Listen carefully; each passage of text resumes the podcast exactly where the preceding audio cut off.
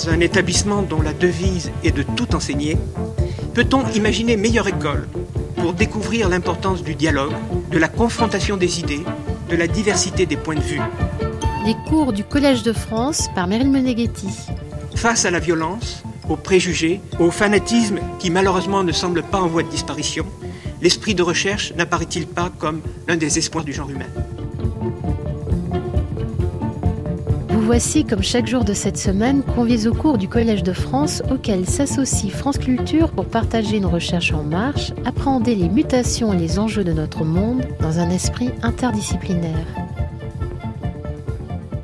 Qui nous préviendrait que la peste est finie s'interroge Patrick Boucheron, titulaire de la chaire Histoire des pouvoirs en Europe occidentale, 13e-16e siècle.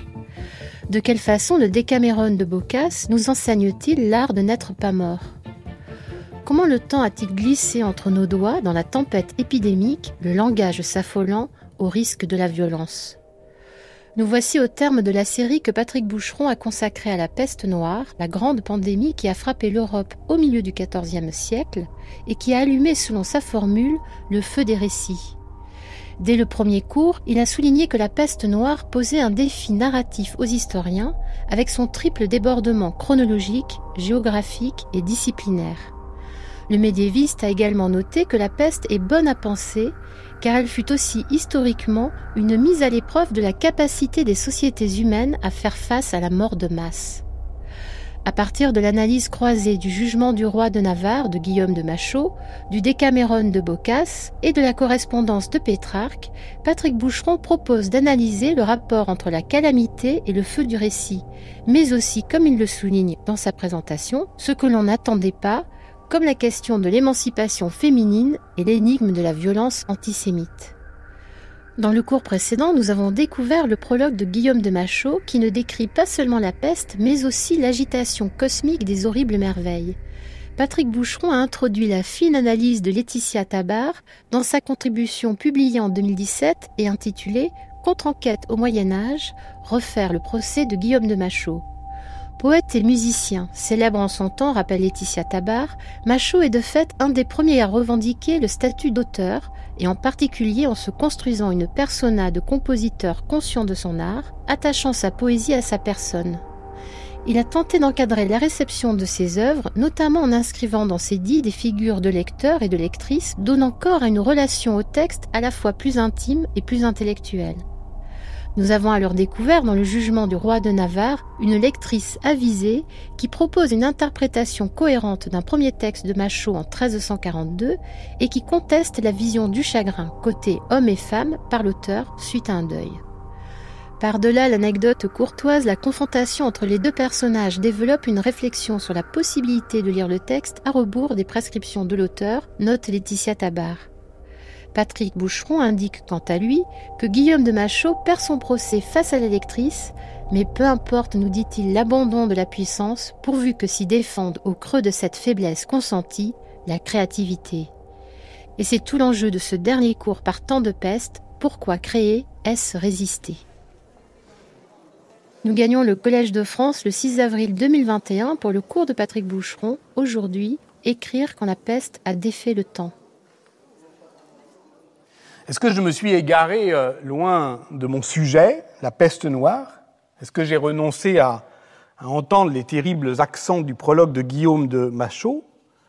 Mais bien sûr que non, puisque nous avons commencé ce cours le 5 janvier en suivant euh, les pas, vous vous en souvenez peut-être, d'une jeune femme, Alaïseta Paola, qui se rendait à la fin du mois d'août 1349 en une cour, une cour de justice, de Marseille pour y faire reconnaître les inventaires après décès de son père, de son mari, puis de sa mère et de ses sœurs, tous emportés par la peste un an auparavant, la laissant, je cite, privée de tous ses proches, enceinte et affaiblie, continuellement remplie de chagrin et d'affliction. Et c'est cette euh, latence du deuil que nous avions commencé à penser avec elle, d'après elle.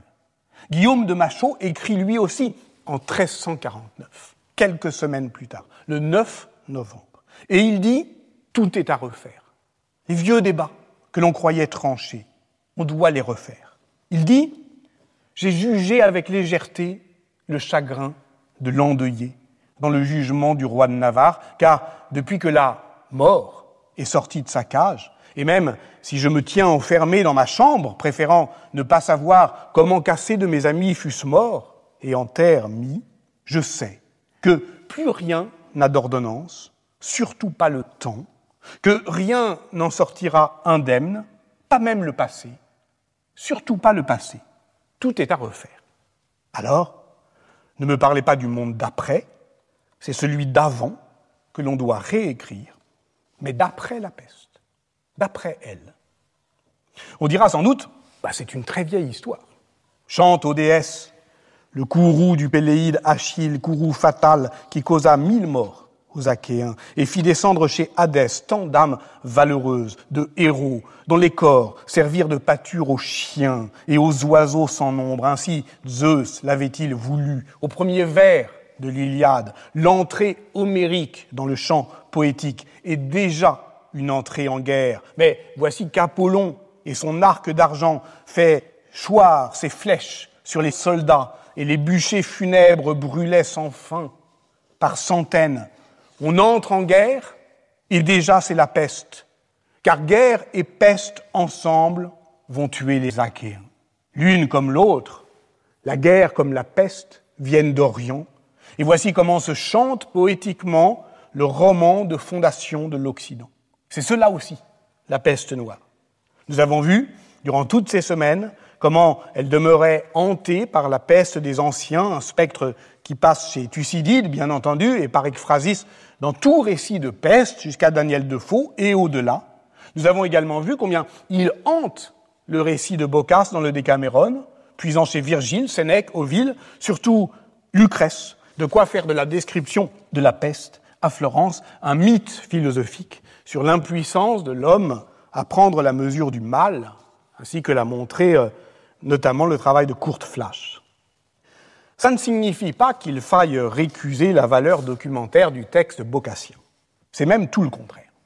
Et là encore, l'histoire de la réception du Décameron nous livre quelques indices quand les lecteurs ont laissé les traces de leur lecture sur le livre. Enrica Zanin a tout récemment étudié les marginalia de quelques exemplaires imprimés du Décameron pour les débuts du XVIe siècle. Or, pour ces lecteurs qui soulignent des noms propres, qui précisent en marge des appartenances familiales, des localisations géographiques, des, datations d'événements, pour euh, ces lecteurs, il s'agit bien manifestement d'un texte de savoir. Ainsi, le lecteur euh, d'un exemplaire publié à Venise en 1522 et conservé euh, à Rome annote quelques passages de la description de la peste en y ajoutant quelques réflexions sur les pestes ultérieures. Et si l'on se livre, nous, au même exercice, fort de l'expérience des semaines passées, on y retrouvera des notations plus précises qu'on le pense d'ordinaire, notamment sur la sémiologie médicale, le bubon comme euh, indice certain d'une mort prochaine, l'étiologie de la maladie, la possibilité de la contagion par contact direct, par fréquentation et conversation, dit euh, exactement Boccace. Anne Robin a montré par exemple que même si euh, parfois il ridiculise euh, les médecins, enfin un médecin en particulier, maître Simon, qui est euh, la victime permanente de la BFA de Buffamalco, mais c'est pas comme médecin, c'est comme cornichon, écrit Boccace. Donc en fait, il est bête, donc il pourrait être tout aussi bien notaire. En fait, les médecins n'ont pas vraiment le mauvais rôle dans le Décameron, et Boccace y fait montre plutôt de connaissances médicales assez précises, y compris en matière de régime de santé, qui sont largement sollicités dans l'économie narrative de ces nouvelles pour suggérer, disons, une thérapie des corps désirants. Autre exemple, Boccace affirme avoir vu deux cochons mourir en une heure de temps, d'avoir frotté leur groin sur les haillons d'un homme mort de la peste. Cette scène est généralement euh, mise au crédit d'un sens du grotesque que Boccace logerait au cœur même du tragique de l'existence. Mais après avoir réfléchi ensemble au problème de la zoonose dans une conception élargie de la composition des mondes qui inclut euh, les non-humains, et en prêtant plus d'attention aux, pratiques urbaines de préservation sanitatis que Boccace décrit assez précisément, et ce ne fut pas faute de faire purger la ville d'une multitude d'immondices par des officiers désignés à cet effet, d'y interdire l'entrée à tout malade, d'y prodiguer force conseil pour la conservation de la santé, etc. On pourrait dire de lui ce que l'on disait de Procope, même s'il a lu Thucydide, il a bien vu ce qu'il a vu, une mortelle pestilence à Florence, qu'il présente comme révolue et c'est une précision fondamentale. Quand il commence le Décameron, il croit que c'est fini. Oui, il fait semblant de le croire. Mais les lecteurs qui lisent le Décameron savent que ce n'était pas fini. La peste mortelle, tel est en effet le frontispice de mon livre. C'est là ce que Bocas appelle un pénible et poignant début, et plus loin encore, un horrible commencement. Et effectivement, euh, je l'avais dit déjà, on doit prendre au sérieux euh, le terme de frontispice parce qu'il s'agit de, oui, de, passer une façade, de, traverser euh, l'effroi. Mais je ne voudrais pas que l'effroi vous interdise d'aller plus avant, dit-il à son lecteur. Évidemment que c'est comme une montagne à gravir, dit-il. De l'autre côté, il y aura des plaisirs. De l'autre côté, les rires euh, fuseront. Mais parce que le langage s'épuise à dire l'horreur, alors on passera à autre chose. Donc c'est un bref tourment, au moins bref euh, dans euh, le livre. Et un moment, on se racontera des histoires depuis un abri où on ressent euh, moins le mal. Et Guillaume de Machaut le disait déjà en sa chambre mélancolique. Ainsi, c'est bien connu, les, les, dix jeunes gens du Décameron vont quitter la ville pour se raconter des histoires et ainsi la, la tourmente épidémique allume le feu des récits. Elle est le commencement, l'horrible commencement peut-être, mais le commencement de cet irrépressible besoin humain de raconter des histoires. Le Décaméron commence par un incendie. Mais c'est pas celui qu'on croit. C'est l'incendie d'un cœur amoureux. Car on dit souvent de la description de la peste qu'elle est le prologue du Décaméron, mais ce n'est faux. En réalité, elle constitue le récit cadre de l'introduction de la première journée. Il y a bien un prologue à l'œuvre narrative de Boccace, beaucoup plus court, avant, mais ce prologue parle d'autre chose. Il parle d'un chagrin d'amour. Le narrateur fut un jour brûlé outre mesure d'un noble et très haut amour, oltremodo. Voilà déjà la démesure celle du feu excessif qu'un désir peu réglé avait suscité dans mon esprit. Or voici l'histoire. Un ami l'a consolé un jour, ce qui lui fit la fraîcheur d'un apaisement tel que c'est à cela que je dois, j'en ai la ferme conviction, de n'être pas mort. Douleur de l'amour, deuil de l'être aimé, le Décaméron se donne donc d'emblée comme une littérature de consolation. Il nous enseignera, promet euh, le prologue, il nous enseignera l'art de n'être pas mort, alors que quelque chose d'essentiel est mort en nous. Qui ça nous? Nous, les dames délicates, d'abord. C'est pour elles qu'écrit Boccace. Et qui n'ira que ce réconfort, si mince soit-il, doivent être donnés bien plus aux charmantes dames qu'aux hommes. L'histoire de la réception euh, ultérieure du Décaméron, notamment en France, à partir euh, de sa traduction par euh, Laurent de Premier Fait en 1414, et celle, évidemment, d'un mouvement progressif, presque irrésistible de dénigrement des personnages féminins que Boccace avait plutôt valorisé. Parce que il convie d'abord ses lecteurs à suivre un groupe de filles dans leur désir sécessionniste de faire, littéralement, bande à part. Transportons-nous à présent, après le récit cadre de la mortelle pestilence, mais en se souvenant du prologue. Mardi matin, Santa Maria Novella. L'église est presque vide, mais il y a sept jeunes filles d'une vingtaine d'années plus âgée à 28 ans. Toutes en habit de deuil. Il faut se souvenir alors du prologue qui commençait ainsi. Ces choses humaines que d'avoir compassion des affligés. Oui, ces choses humaines, elles ont compassion des affligés, mais elles font ça tout le temps. toute la journée, depuis des semaines. Alors, la question c'est quand est-ce qu'on quitte le deuil? C'est la question que posait euh, Alaïseta Paola, c'est la question que pose la lectrice imaginaire de Guillaume de Machaut. En attendant, voici donc ces jeunes dames qui se réunissent en s'écartant dans un coin de l'église. Elles s'assoient par terre en faisant comme un cercle. Et, après bien des soupirs, cessant de dire des patères, cessant de dire des patères, elles se mirent à converser de choses et d'autres, touchant la nature de l'époque. Donc elles commencent à parler entre elles, en non-mixité, hein, sur la nature de l'époque. Elles se révoltent, doucement. Surtout, elles se demandent pourquoi elles ne se révoltent que maintenant. L'une dit, et si les choses sont bien telles que l'on peut manifestement les voir, que faisons-nous ici Ici, dans une église, en deuil, à dire des patères? Qu'attendons-nous? À quoi rêvons-nous? Pourquoi sommes-nous plus paresseuses et plus lentes à rechercher notre salut que tous les autres citadins Parce qu'on les voit, les citadins. Ils fuient, ils se sauvent. Là où l'on entend chanter les petits oiseaux, là où l'on voit verdoyer les collines. Alors, c'est donc l'histoire de sept filles qui ont failli oublier qu'elles pouvaient n'être pas mortes. Alors elles se lèvent. Et à ce moment-là, il y a trois jeunes euh, qui rentrent un peu dans l'église, euh, les bras ballants, bah, pour les draguer, en fait, certainement. Puis bon, ça tombe bien, elles s'en vont, elles ont quand même besoin de guides euh, et de serviteurs. Alors, euh, c'est parti.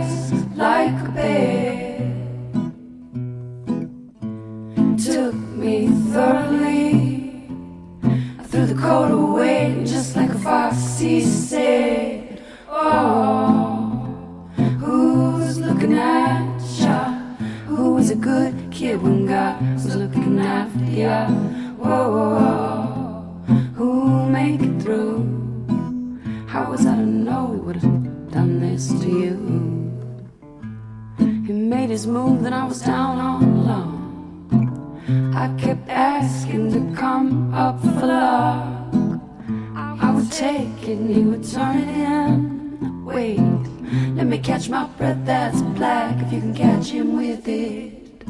I was someone who believed in sin. He said, I think I know just who that is. Whoa, who's looking at ya? Who was a good kid when God was looking after ya? Le Collège de France et France Culture vous présente l'historien Patrick Boucheron, sa série La peste noire. Aujourd'hui, écrire quand la peste a défait le temps.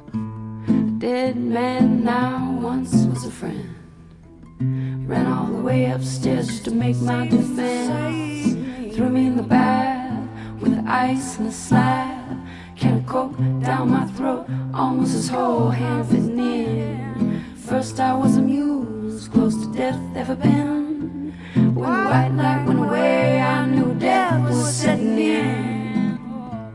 If I knew, I would tell ya to keep trouble off. I tell ya. You're the next one to get left with the story. That's when you go mad. That's black. Oh, angel, who's not looking? Who'll be a good kid now that I'm looking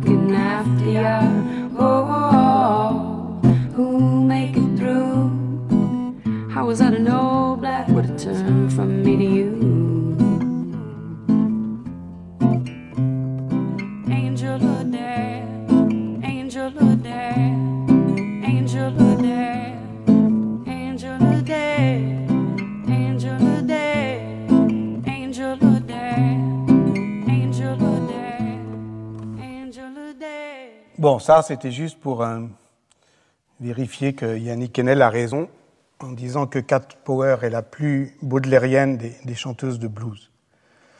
Peste est le nom de ce contre quoi on ne résiste pas. Mais est-ce qu'on en est certain? Regardons une image, une seule, brièvement, juste pour se relancer. Elle est conservée à la Pinacothèque de Sienne, c'est un panneau peint à tempera, très dégradé, mal documenté. Peut-être, probablement, s'agissait-il d'une commande faite pour une confrérie laïque qui portait secours aux agonisants. On l'attribue aujourd'hui à Ambrogio Lorenzetti, après l'avoir longtemps euh, attribué à son frère Pietro. Et le dernier état de la recherche, je m'appuie ici sur la notice de Marco Mascolo dans le catalogue de l'exposition de 2018, le date bah, des années 1338. C'est-à-dire que l'image est strictement contemporaine des fresques de la salle de la paix du Palazzo Pubblico de Sienne, dix ans avant la peste qui va tuer le peintre et convertir euh, la peur politique qu'il avait figurée en une peur biologique. Tout est là. La grande faucheuse, justement, en surplomb de la croix, avec ses ailes de chauve-souris, la mort qui rôde, l'hécatombe, la honte, mais aussi euh, l'espérance. Et euh, même, euh, voyez, le, le refuge d'un palais somptueux qui couronne le sommet d'une colline. Tout est déjà en place, disponible, dix ans avant, comme dans le triomphe de la mort du Camposanto de Pise, comme dans la fresque du bon gouvernement, où l'on retrouve d'ailleurs exactement le même palais. Ici aussi, il s'agit euh, d'allégorie. On donne à cette œuvre le titre euh, d'Allegoria della Redenzione, de l'allégorie de la rédemption. Parce que toute l'histoire de l'humanité est là, à gauche, le péché originel d'Adam et Ève, chassés du paradis, mais aussi le meurtre d'Abel par Caïn. À droite, une procession courtoise de gens bien nés.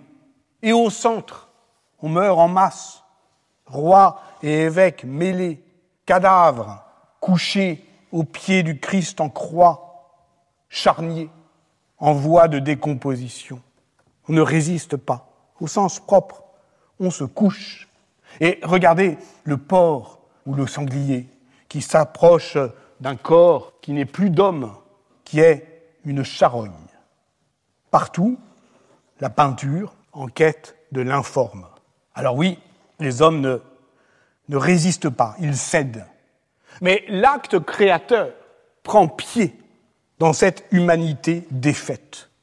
Dans son abécédaire, à la lettre R, R comme résistance, Gilles Deleuze affirme que la création est acte de résistance pourvu qu'elle libère au creux même de ce désœuvrement, je veux dire de ce renoncement à un quelconque pouvoir, la puissance de vie que l'homme a emprisonné ou offensé.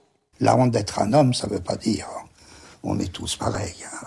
on est tous compromis, etc. Mais ça veut dire, je crois, plusieurs choses. C'est un sentiment complexe et pas un sentiment unifié. Euh, la honte d'être un homme, ça veut dire à la fois comment est-ce que des hommes ont pu faire ça, des hommes, c'est-à-dire d'autres que moi. Comment est-ce qu'ils ont pu faire ça? Et deuxièmement, comment est-ce que moi j'ai quand même pactisé Je ne suis pas devenu un bourreau, mais j'ai quand même pactisé assez pour survivre. Et puis, une certaine honte précisément d'avoir survécu. à la place de certains amis qui, eux, sont pas survécus, tout ça. C'est donc un sentiment extrêmement composite, la honte d'être un homme. Gilles Deleuze entretient extrait de son abécédaire la lettre R comme résistance.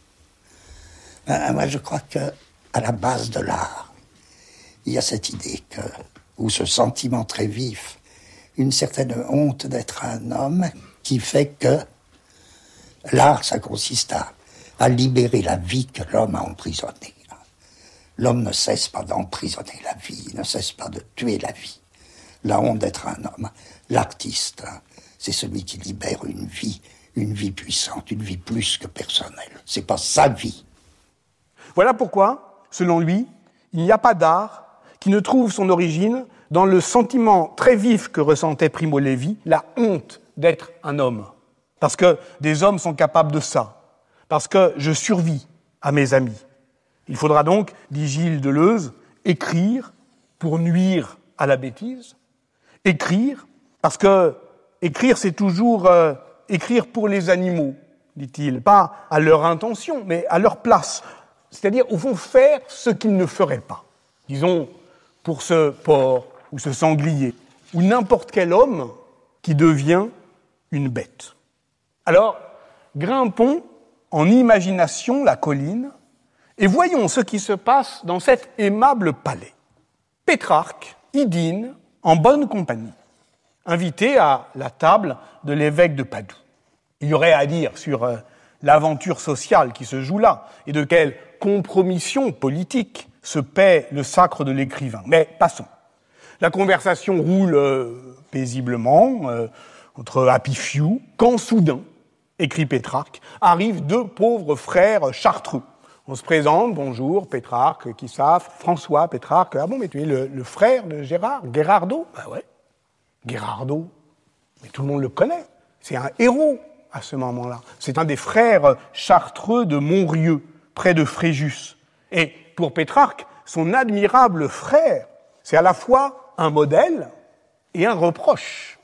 Puisque ce que Pétrarque appelle son secret, son secretum, le foyer de sa conscience poétique, ce n'est rien d'autre que la conversion ou la profanation d'un lieu poli par la prière. Lui aussi est un clerc qui essaye de devenir poète, en détournant le regard intérieur du clerc, la prière, le clerc, donc son frère, vers euh, l'aspiration à la gloire littéraire. Et voilà que les deux hôtes impromptus cassent l'ambiance en racontant euh, le comportement héroïque de frère Gherardo au temps du fléau qui s'est répandu sur toutes les terres et toutes les mers. Il faut que je raconte ça. C'est Pétrarque qui parle. Et il dit ça à son frère. C'est une lettre à son frère, deuxième du 16e livre des familières. Elle n'est pas datée, mais elle a sans doute été écrite à la fin de l'année 1352, plus probablement janvier-février 1353. Il raconte comment le prieur de la chartreuse de Montrieux fut terrifié par cette calamité inattendue et tenta de convaincre Gherardo de s'isoler pour s'échapper à la mort. Le prieur fuit et meurt, rattrapé par le mal. Le frère, lui, reste et vit, mais enterre tous les morts. Tu lui répondis, c'est Pétrarque qui écrit à son frère ce qu'on lui dit de lui, tu lui répondis que pour ta part tu resterais au poste que le Christ t'avait confié? Et Pétrarque de raconter à son frère ce que les deux chartreux disent de lui. Nullement effrayé par la contagion du mal, tu assistais tes frères à l'agonie, recevant leurs dernières paroles et leurs derniers baisers, et lavant leur corps glacé, infatigable. Le voici qui porte sur ses épaules, comme ces hommes infâmes, les vidangeurs de la peste, qui les ensevelit sous la terre, plusieurs fois par jour, la terre qu'il a lui-même creusée, et à la fin, tous sont morts. 34 moines. À la fin, tu demeuras seul, en compagnie d'un chien. Tu montais la garde chaque nuit, ne donnant un repos nécessaire qu'une petite partie de la journée, car des brigands, ils sont très nombreux dans la région, attaquaient souvent l'endroit euh, dans le silence de la nuit. C'est ainsi que frère Gérardo réussit à repeupler Montrieux. Pendant que mes visiteurs racontaient ces faits et bien d'autres de la sorte à son sujet, l'évêque me regardait, les yeux mouillés de larmes. La honte. La honte d'être un homme, ou celui-là, ou pas celui-là, pas mon frère. Ce privilège du survivant qui institue l'exorbitant devoir de raconter. Pétrarque donne ici sa description la plus précise de la peste en des termes bocassiens. Mais l'important n'est pas là. Il est dans le fait que c'est la peste qui le fait narrateur, en une forme littéraire qui évoque les nouvelles enchâssées du Décameron. Le 7 septembre 1363, Pétrarque est à Venise et écrit à Boccace, justement, pour lui dire que l'écriture désormais occupera le temps qui reste entre la mort de ses amis et sa propre mort. Vers 1350, Boccace avait écrit le Décameron en pensant, je l'ai dit, ou en feignant de croire que la peste était passée. Mais ses lecteurs savent désormais qu'elle revient par vagues, ou plutôt qu'elle s'est installée à demeure en Europe, qu'elle est une histoire européenne. Elle a tué l'amoureuse de Pétrarque, Laure, en 1348, puis tant de ses amis. Elle tue encore son fils, Giovanni, en 1361. Et c'est aussi ce qu'il écrit à Boccace dans la même lettre du 7 septembre 1363, première du troisième livre des Séniles, des lettres de vieillesse. L'année 1358 de ces temps ultimes fut pour nous une année de deuil. Nous savons désormais qu'elle n'a été que le commencement de notre deuil, et que, dès lors, cette force du mal inhabituelle et inouïe depuis des siècles n'a jamais cessé de frapper de toutes parts, de droite et de gauche, avec l'acharnement d'un combattant. Si le motif de la peste est obsédant dans la correspondance de Pétrarque, c'est pas seulement comme sismographe de son chagrin, mais comme un événement radical qui institue comme un l'axe du temps autour duquel se réorganise, se met en mouvement la figure même de l'histoire.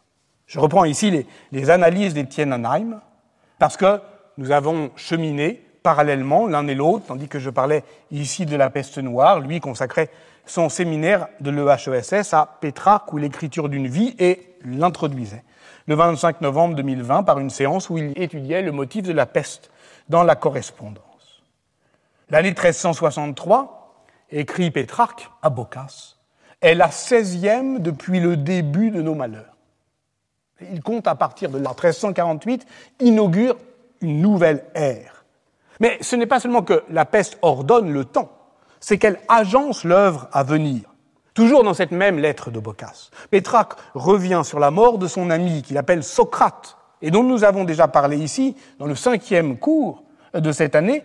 Il s'agit du chanteur flamand Louis Sanctus de Beringen qui apprend à Pétrarque la mort de Laure le 6 avril 1348 et qui, trois semaines plus tard, envoie une lettre à un de ses amis de Bruges où il décrit très précisément les symptômes de la peste à Avignon, la différence entre la peste bubonique et la peste pulmonaire, vous vous en souvenez peut-être. Or, c'est à Socrate que Pétrarque a dédié l'ensemble de ma correspondance, écrit-il, laquelle, je le vois, ne peut finir qu'avec ma vie.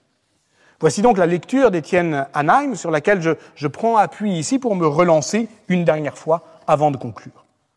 1348 fait dans l'œuvre de Pétrarque un pli, un pli de l'ordre du temps qui dédouble le monde. Que faire maintenant, mon frère? Voilà que nous avons déjà presque tout essayé et nous n'avons trouvé de repos nulle part. Quand l'attendre? Où le chercher? Le temps, comme on dit, a glissé entre nos doigts. Nos anciennes espérances ont été ensevelies avec nos amis. L'année 1348 a fait de nous des hommes esselés et faibles. Ainsi commence la première lettre du premier recueil des lettres familières. Une lettre qui n'est pas datée, mais que l'on peut, en suivant Giuseppe Bilanovic, dater du 13 janvier 1350. C'est évidemment pas la première lettre que Pétrarque a écrite, mais c'est la lettre qui institue l'œuvre à venir en lui donnant un dédicataire. Que faire maintenant, mon frère? C'est Socrate, c'est son ami, et qui transforme donc l'épistolaire en correspondance. C'est plus que le premier mot de la première lettre, c'est le premier mot d'une autobiographie reconstituée à partir des lettres de sa jeunesse. Que faire? Eh bien, se retourner, Comme le voyageur fatigué d'un long voyage regarde d'une hauteur, écrit Pétrarque, et passer soigneusement en revue le travail de ta jeunesse. Ce bagage dérisoire qu'il trimballe avec lui, qu'il décrit comme un misérable tas de papier bouffé par les rats. Le relire, le parcourir, le relier et recommencer. Écrire à nouveau, écrire surtout comme si on n'avait jamais écrit une ligne. Voilà ce qui est bouleversant dans cet effondrement du temps qu'est la peste pour Pétrarque. Elle est, dit Étienne Anheim, le moment inaugural de la temporalité comme mobile. L'œuvre à venir s'y origine en même temps que se relance la possibilité d'inventer une vie bonne. Et voilà pourquoi j'y reconnais aussi pour ma part cet acte de créer qui est à la fois de résistance et du sentiment aigu de la honte d'être un homme. Mais voilà, c'est le moment où l'on se rend compte également, comme les jeunes femmes du Décameron, qu'il ne s'agirait pas non plus d'oublier la possibilité de n'être pas mort. Est-ce le même mouvement réflexif qui anime Guillaume de Machaut dans le jugement du roi de Navarre, l'obligeant à faire retour en 1349 sur ce qui avait été mal taillé. Peu importe s'il se met en défaut alors en tant qu'auteur, peu importe euh, si euh, face à sa lectrice il inverse les rôles pour devenir le chasseur chassé, puisqu'il pourrait dire, comme Boccace, qu'il y a là un horrible commencement obligeant à relancer l'acte d'écrire pour restaurer la possibilité d'une consolation des dames, et qu'il pourrait dire, comme Pétrarque, que la peste ne fut que le commencement de notre deuil. Oui, sans doute. Mais il nous reste toutefois à démêler une dernière énigme. Car le long prologue du jugement du roi de Navarre n'évoque pas que la peste, mais on l'a entendu, une grande tempête un tohu-bohu archaïque, où le monde chancelle, pivote sur son axe, où plus rien n'a d'ordonnance.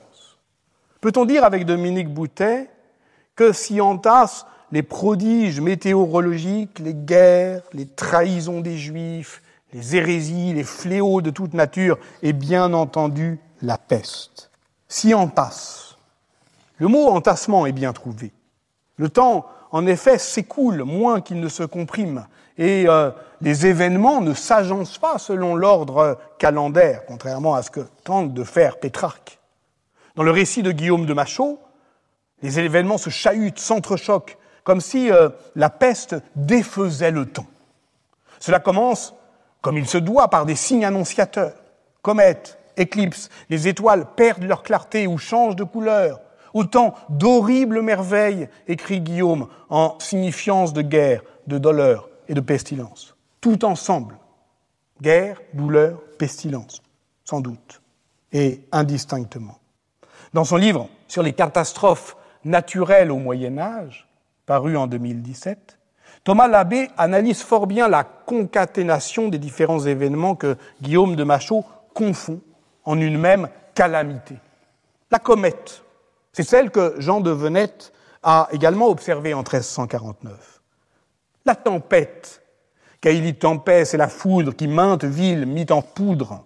Elle est aussi observée par euh, Gilles euh, le Muisite. Il s'agit de celle qui a balayé les régions de Hainaut et de l'île de France le 14 août 1347. Guillaume l'a décrit évidemment comme une colère des puissances naturelles, mais au fond, sa description est-elle si éloignée du compendium des épidémias de la faculté de médecine de l'Université de Paris qui décrivait un dérèglement climatique? Et nous qui la lisons aujourd'hui, ne nous met-elle pas sur la piste la compréhension des conditions environnementales du euh, déclenchement euh, épidémique La terre trembla de peur, écrit Guillaume, dont ville et cité fondirent en Allemagne et à Rome. Entendez que des villes tombent. Et là encore, ces événements sont historiquement attestés. Il s'agit des séismes du 25 janvier 1348 en Carinthie et du 9 septembre 1349 à Rome.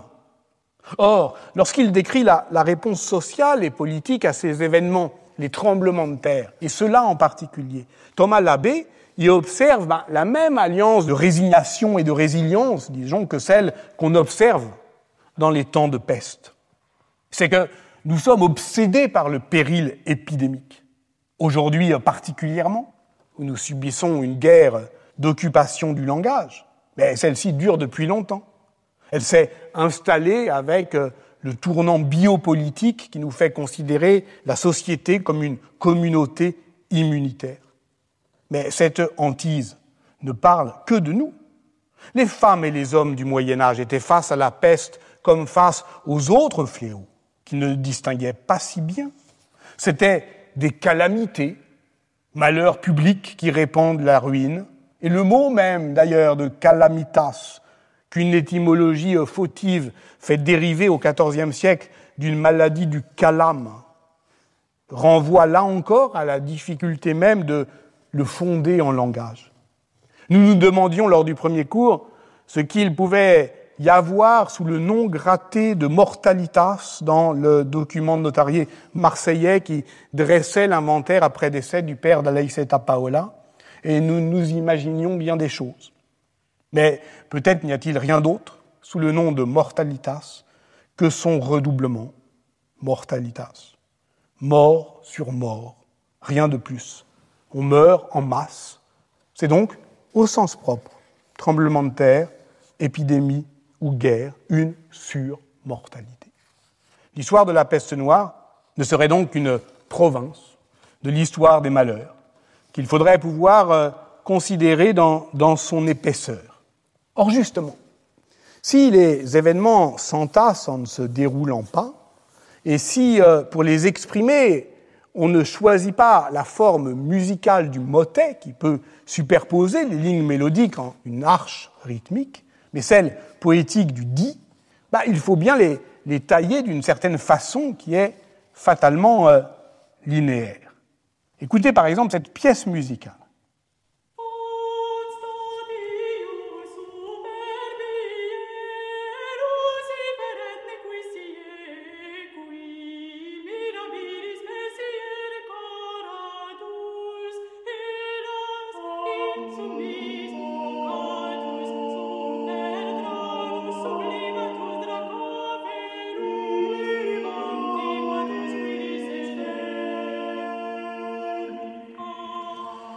Je vais faire quelque chose d'horrible, je vais parler sur elle, c'est dire euh, avec suffisamment d'éloquence combien je ne suis pas un musicologue et même pas armé véritablement pour euh, en parler euh, savamment.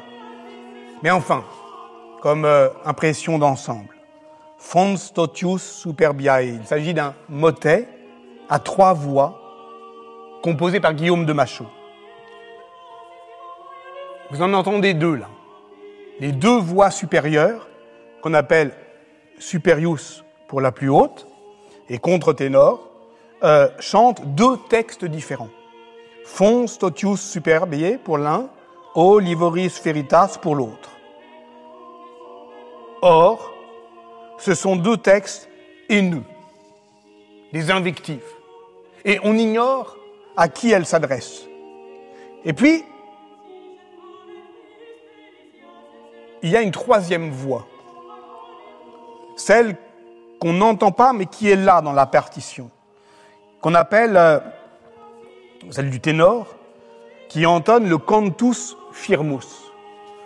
Le cantus firmus, c'est un fragment musical qui est extrait d'une autre œuvre, généralement issue du, répertoire grégorien, et qui est proprement samplée, c'est-à-dire qu'elle est euh, répétée, là dans le motet de Guillaume de Machaut, six fois, elle est euh, inversée, on modifie son rythme, on l'étire, on fait une succession de notes longues. Donc ça veut dire que ça devient inintelligible. Parfois, il est d'ailleurs seulement joué par un instrument sine literis. Mais s'il est chanté comme ici, ce qui est chanté devient incompréhensible. Et pourtant, c'est comme la signature du morceau. Or, quel est, dans ce motet de Guillaume, le cantus firmus? C'est une invective qui plane six fois, qui dit, mais vous ne l'entendez pas, ferra pessima, bête féroce, six fois, de manière euh, inintelligible. Deux mots extraits du Responsorium du troisième dimanche de Carême Jacob, voyant les vêtements de Joseph, déchira ses vêtements en pleurant et dit, Une bête féroce a dévoré mon fils Joseph. Contre qui est adressé ce cri de haine? Les musicologues ont multiplié les hypothèses. Contre le péché d'envie, contre l'Angleterre. Peut toujours euphémiser. Mais c'est inutile. Parce qu'au fond, ça sert à rien. Parce que la clé est cachée. Parce qu'elle le restera. Parce que la beauté est faite pour cela pour cacher l'ordure. Or, il y a une bête féroce, Ferra pessima, tapis dans la musique de Guillaume de Machaut. Ainsi donc, on peut chanter pour ne pas dire. Mais dans le dit, tout est dit, et taillé en une succession de faits. Donc comment, je termine par là, dans quel ordre ça se met dans le jugement du roi de Navarre? Dans celui-ci. Les signes célestes annonce des calamités. Dieu s'en inquiète, qui, voyant du ciel les malheurs qui vont accabler le monde, pleure de pitié des larmes de sang. Frappé de voir Dieu pleurer, la terre en tremble de peur. Alors des villes tombent. Alors viennent les Juifs, qui empoisonnent les puits, les rivières, les fontaines, et tous ceux qui boivent de cette eau en meurent soudainement. Puis viennent les flagellants, qui, menés par dame hypocrisie, entonnent une chanson que l'Église trouve hérétique. Voilà ainsi les hommes qui s'entretuent. Cela rend la nature colère et malheureuse. Elle déclenche la tempête L'air devient vicié, noir, laid, puant, provoque la maladie à bosse qu'on appelle épidémie. C'est le passage que l'on a entendu au début. Et c'est voyant tout cela, voyant ce chambardement, que le Dieu vengeur fait sortir la mort de sa cage, elle qui était pleine de déraison et de rage, sans frein, sans bride, sans lien, sans foi, sans amour, sans modération, si fière et orgueilleuse, gloutonne et affamée qu'elle ne pouvait se satisfaire de ce qu'elle engouffrait, je cite ici, la traduction en français moderne de Jacqueline Cerchiglini-Toulet des vers que vous avez entendus. Ainsi donc, parce qu'on est dans le dit, et qu'on ne peut pas, effectivement, euh, par euh, la musique, euh, cacher l'injure, et parce qu'il faut bien les dire dans un certain ordre, on accuse les Juifs d'empoisonner les puits, et la violence se déchaîne avant même le déclenchement de la peste. La description de Guillaume de Machaut est d'une violence terrifiante, comme un cri de haine dans la nuit. Après ce vint une merdaille, fausse, traître et renouée, reniée. Ce fut Judée, la honie, la mauvaise, la déloyale, qui bien est et aime tout mal. Dans le bouc émissaire, paru en 1982, René Girard y reconnaissait ce qu'il appelait les stéréotypes de la persécution, qui déclenchent presque fatalement les, les massacres. Si fatalement que dans certaines villes, c'est vrai, on anticipait l'arrivée de la peste en tuant des juifs. Je disais qu'il y avait une dernière énigme à démêler, mais ici, il s'agit bien plus que de cela. Car on n'a rien résolu lorsque l'on s'est contenté de renvoyer une violence à un archaïsme supposément intangible. J'ai dit, lors du deuxième cours, quand il s'agissait précisément de décrire la psychohistoire des sociétés de peste, analysée par Jean Delumeau comme une série d'invariants dans les attitudes et dans les croyances, j'ai dit une phrase qu'en fait je ne me pardonne pas. J'ai dit, je me cite, ceux qui ne peuvent fuir cette cité assiégée que constitue alors la ville pestiférée cherchent à comprendre les causes, c'est-à-dire à châtier les coupables, c'est-à-dire le plus souvent à tuer des juifs. La fausse neutralité de cet enchaînement euh, impavide était censée, par un effet, décrire une pente désespérante et comme fatale. Mais on n'explique rien ainsi. Il faut au contraire toujours poser la violence antisémite comme un scandale, comme une énigme. Pourquoi, durant la peste noire, tant de massacres de juifs et de lépreux? Pourquoi disait-on des Juifs qu'ils saignaient comme les femmes, l'épidémie de peste semblant mettre en branle un principe féminin qui mettrait euh, le monde en péril Je ne sais pas. Et il faut faire euh, l'effort de ne pas savoir, de ne pas comprendre, comme Freud en 1939, entreprenant avec l'homme Moïse et la religion monothéiste de penser par avance le crime qui se préparait, en partant sur les traces les plus profondes de l'anti-judaïsme. Non pas pour résoudre une énigme du passé, mais pour euh, chercher dans le passé une solution à la plus douloureuse des énigmes du présent, notre peste, celle qui empoisonne tous les complots imaginaires. Il faudra reprendre donc tout cela, peut-être à partir de là, toute l'histoire euh, politique de la réaction euh, à la peste, à partir de cette énigme qu'il faudra maintenir longtemps, le plus longtemps possible, comme énigme, depuis ce temps d'effet. D'après la peste, le temps d'effet. Tel était le titre de la séance d'aujourd'hui. Elle euh, achève une année de cours où, à force de débordements, de recommencements, je crois que je n'ai pratiquement pas commencé à raconter cette histoire. Dans la suite euh, de son prologue, Guillaume de Machaut euh, en parle pourtant. Des villes dépeuplées, des villages désertés, des champs où les bêtes gisaient toutes perdues et paissaient parmi les blés et les vignes partout où elles voulaient, et les salaires qui augmentent, et les gens qui se remarient, et les royaumes qui se réforment, et, certains, tout de même, qui se révoltent. Autant de, grands thèmes de l'histoire économique et sociale. Nous n'avons pas encore dit un mot de ce monde d'après. Mon ami le philosophe Mathieu Pot Bonneville faisait d'ailleurs remarquer il y a un an qu'à chaque fois qu'il entendait cette expression, et les occasions ne manquaient pas, elle se raréfie un peu aujourd'hui, le monde d'après, il ne pouvait s'empêcher de se demander d'après qui, au juste. C'est toujours la même question. Qui va raconter cette histoire? Une histoire du monde d'après la peste, mais d'après elle. Bon, ben, quand sonne euh, la douzième heure, on se rend compte ben, d'abord que 13 sont déjà passés.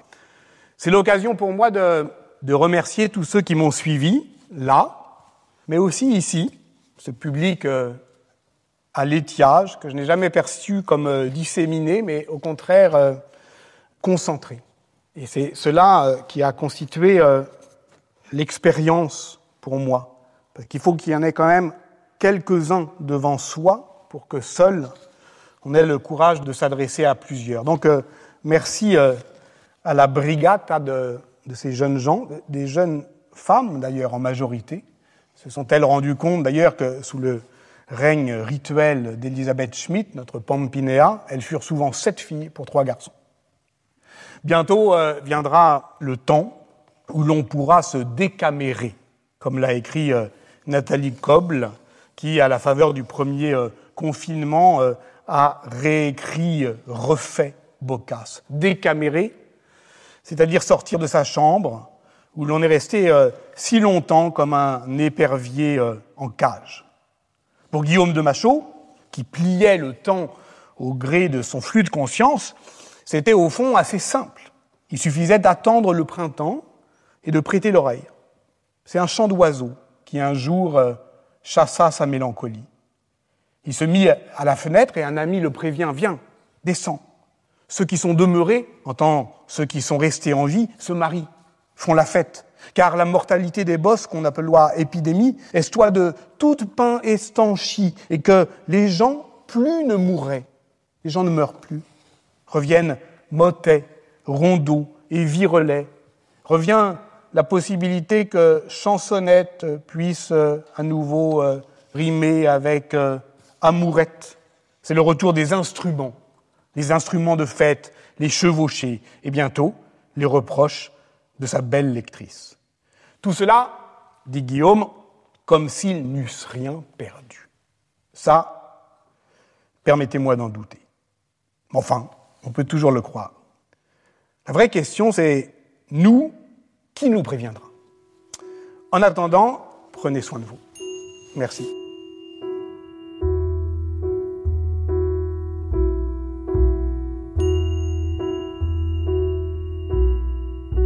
C'était les cours du Collège de France. Vous venez d'écouter l'historien médiéviste Patrick Boucheron, sa série La peste noire. Aujourd'hui, écrire quand la peste a défait le temps.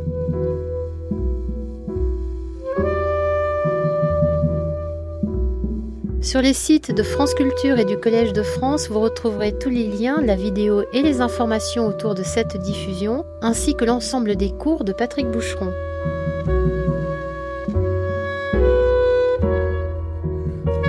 Sa leçon inaugurale intitulée Ce que peut l'histoire a été publiée chez Fayard en 2020 avec le Collège de France et elle est disponible en édition électronique.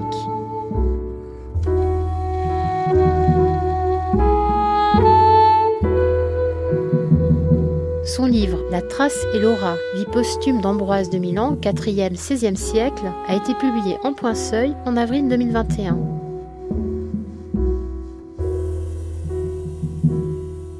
Réalisation Laurelène Planchet. Présentation et coordination Meryl Meneghetti.